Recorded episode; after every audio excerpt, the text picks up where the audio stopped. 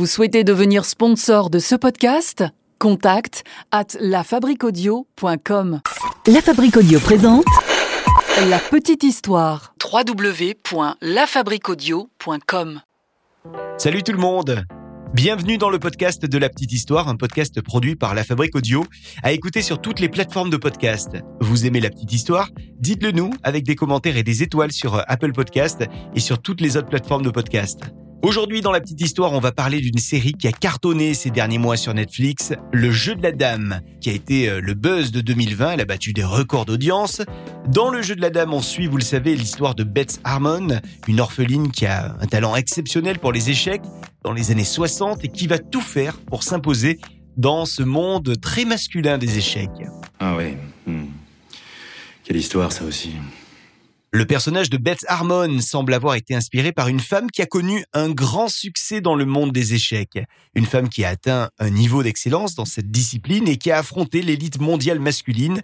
Il s'agit donc de la hongroise Judith Polgar. Elle a battu à plusieurs reprises des champions du monde des échecs et elle est jusqu'à présent la seule femme à avoir été classée dans le top 10 mondial. Les échecs peuvent également être magnifiques. Nous sommes en Hongrie, à Budapest, en juillet 1976, le 23 juillet pour être précis. Et c'est un jour important pour la famille Polgar. Un nouveau-né arrive dans la famille et c'est une fille. Elle s'appellera Judith. Judith Polgar est la fille de Laszlo Polgar et la sœur Benjamin de Suzanne ainsi que de Sofia.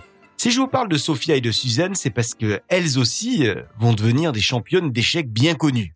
Alors très tôt, Judith est, euh, comme ses deux sœurs, euh, initiée au jeu d'échecs. C'est Laszlo qui tient à ce que toute la famille soit dans ce sport. Ouais, dans la famille Polgar, on parle bien de sport. Hein. Ce n'est pas un loisir culturel, c'est pas non plus euh, un passe-temps mental. Non, c'est bien un sport. Et Laszlo, il a une idée en tête. Il veut prouver au monde entier que le génie n'est pas inné, que, comme dans toute discipline sportive, le génie, eh ben, ça s'apprend, ça se travaille. Il veut montrer que l'on peut atteindre l'excellence par l'entraînement. Alors les parties d'échecs vont commencer chez euh, les Polgars. Les parties et surtout les exercices d'échecs. Car il en faut de l'endurance pour devenir, en 1988, la championne du monde mixte des moins de 12 ans. Pas mal hein, pour euh, un premier palmarès. Et Judith est loin d'en avoir terminé. Ce titre en poche, elle est approchée naturellement pour intégrer l'équipe hongroise féminine à l'Olympiade d'échecs de Thessalonique. D'ailleurs, euh, elle n'y va pas seule puisque ses deux sœurs sont là également. Les parties commencent et c'est dur. C'est dur parce que il y a l'URSS. Inutile de dire les belles qualités de l'URSS dans le monde des échecs. Et l'équipe du RSS, eh bien, elle est en forme hein, pour ces euh, Olympiades et elle domine pas mal d'épreuves. Ouais, mais tout va basculer vers la fin du championnat. Et c'est finalement les Hongrois qui vont remporter le titre. Belle première grande victoire donc pour Judith ainsi que pour ses deux sœurs. Papa Polgar peut donc être fier de la fratrie et d'ailleurs fier de lui et de ses entraînements. Alors je sais que vous aimez les chiffres et tenez en voici un qui est assez parlant. En 1989, Judith Polgar est bien entendu dans le classement Elo. Le classement Elo, c'est le classement des jeux d'échecs. Et elle n'est pas à n'importe quelle place. Elle détient au classement 2555 points, soit le classement d'un grand maître international. Elle est tout simplement 55e joueur mondial. Je n'ai pas dit joueuse, hein. J'ai bien dit joueur. Et c'est un classement tous âges confondus. Pouvez-vous dire au lecteur de Life ce que ça fait? Je veux dire, être une femme au milieu de tous ces hommes. Euh, je m'en fiche. On n'est pas tout le temps en compétition. En 1990, Judith remporte le championnat mixte des moins de 14 ans. En 1991, Judith a 15 ans et presque 5 mois. Et elle va remporter le championnat de Hongrie d'échecs, ce qui va lui permettre d'obtenir la dernière norme pour le titre de grand maître international. Un titre supérieur d'ailleurs au titre de maître international. Quelle joie vous l'imaginez dans la famille Polgar. D'ailleurs, pas de jalousie hein, chez les sœurs Polgar, puisque quelques mois plus tôt, c'était sa sœur, Suzanne, qui était devenue elle aussi grand maître international. Oui, sauf que le petit plus de Judith, c'est qu'elle vient de battre un record. Le record de précocité. Elle est la plus jeune joueuse à obtenir ce titre. Et pour tout vous dire, ce n'est pas n'importe qui qui détenait ce titre jusqu'alors. c'était le grand Bobby Fischer depuis 1958. Il était devenu lui aussi grand maître à l'âge de 15 ans et 6 mois. Ça s'est donc joué à un tout petit mois. Et puis tout s'enchaîne. En février 1993, à Budapest, Judith Polgar bat l'ancien champion du monde, Boris Pasky.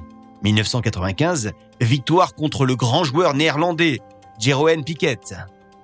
1998, elle va remporter un match en 8 parties contre le champion du monde, Anatole Karpov, avec deux parties gagnées et six parties nulles. La même année, c'est l'US Open qu'elle gagne. Lors du championnat d'Europe d'échecs des nations de 1999, elle remporte la médaille d'argent par équipe ainsi que la médaille d'argent individuelle au deuxième échiquier.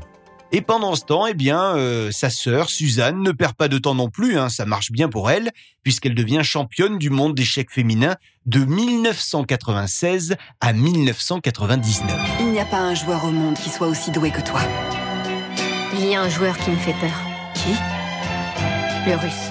Alors on continue et 2002 va être une année euh, également marquante hein, pour euh, Judith Polgar. Nous sommes en septembre 2002 et Judith Polgar affronte le numéro 1 mondial, Gary Kasparov. Ça sera une partie rapide de 25 minutes plus 10 secondes par coup. Polgar a les blancs, Kasparov les noirs. Kasparov, parti donc second, choisit la défense berlinoise au lieu de son habituelle sicilienne. Polgar, de son côté, emploie une tactique que Kasparov connaît bien. Et pourtant, elle parvient tout de même à prendre possession des colonnes ouvertes au centre grâce à ses tours, puis elle va bloquer le roi de Kasparov sur la huitième rangée. Il ne pourra plus bouger ce roi. C'est fini pour Kasparov. Judith a remporté la partie contre le numéro 1 mondial, Gary Kasparov. Rien que ça. Elle est la première femme à battre Kasparov sur une partie. Une partie qui euh, permet à son équipe de s'imposer face aux Russes. Elle est donc l'honneur de son équipe. Elle est même l'honneur de tout son pays. Et surtout, elle est l'honneur de sa famille. Après cette magnifique partie, les tournois continuent pour euh, Paul. En 2003, Judith termine deuxième et invaincue d'ailleurs au prestigieux tournoi des Pays-Bas. Un point devant le champion du monde classique, Vladimir Kramnik. Grâce à ses performances, elle occupe donc la huitième place mondiale au classement de 2004. Mais un an plus tard, en 2005, eh elle disparaît temporairement du classement euh, à la suite d'une inactivité de plus d'un an. Heureusement, l'honneur de la famille est sauf puisque c'est sa sœur, Suzanne Polgar, qui va occuper la première place au classement féminin. Son retour à la compétition se fera en 2005. Elle va terminer troisième dans un tournoi en Bulgarie, ce qui va donc lui permettre de reprendre la huitième place mondiale. Mais arrive une série de mauvais résultats puisque au championnat du monde 2005, elle finit à la huitième et dernière place. Et en 2007, alors qu'elle dispute des matchs pour déterminer les joueurs qui vont disputer le championnat du monde d'échecs 2007, elle perd dès le premier tour, elle est donc éliminée. Elle ne participera pas au championnat du monde d'échecs 2007. On fait un petit saut dans le temps. Nous sommes en 2011. Elle va quand même terminer troisième au championnat d'Europe individuel de cette année, ce qui sera l'un de ses derniers grands palmarès. En fait, c'est en 2014 qu'elle annonce, dans une interview, c'est au Times, qu'elle va prendre sa retraite. Elle prend sa retraite au jeu d'échecs. C'est terminé pour elle, c'est terminé les grands championnats, mais aujourd'hui encore, Judith est toujours considérée comme la meilleure joueuse d'échecs de tous les temps. Mais contrairement à ses sœurs, Judith Polgar n'a jamais participé au championnat du monde d'échecs féminin. D'ailleurs, elle a rarement joué dans des compétitions féminines et elle était souvent la seule femme dans les tournois auxquels elle participait. Judith Polgar a été parfois surnommée la reine des échecs. Alors si depuis 2015, Judith n'est plus classée parmi les joueurs actifs, eh bien elle continue à s'intéresser aux échecs et elle a été d'ailleurs l'une des premières fans de la série de Netflix Le jeu de la dame, dont elle a salué la qualité. Avec un petit bémol tout de même. Judith Polgar a confié ne pas avoir reconnu dans la série le comportement des joueurs masculins qui lui ont semblé euh, trop gentils avec le personnage principal. Dans la réalité, pour rappel, certains des compétiteurs de Judith ont refusé à l'époque de lui serrer la main après leur défaite.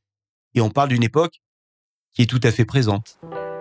Merci d'avoir écouté ce podcast. On se retrouve euh, tous les premiers de chaque mois pour un nouvel épisode de La Petite Histoire avec la Fabrique Audio. Et d'ici là, n'hésitez pas à en parler autour de vous. Vous êtes la responsable ou le responsable communication d'une entreprise, vous souhaitez développer la notoriété de votre boîte via le média podcast, pensez à la fabrique audio. Sachez qu'en 2020, on a accompagné des dizaines d'entreprises, marques et collectivités. Et en 2021, on ne s'arrête pas là. On vous attend pour réaliser les projets audio qui vous ressemblent.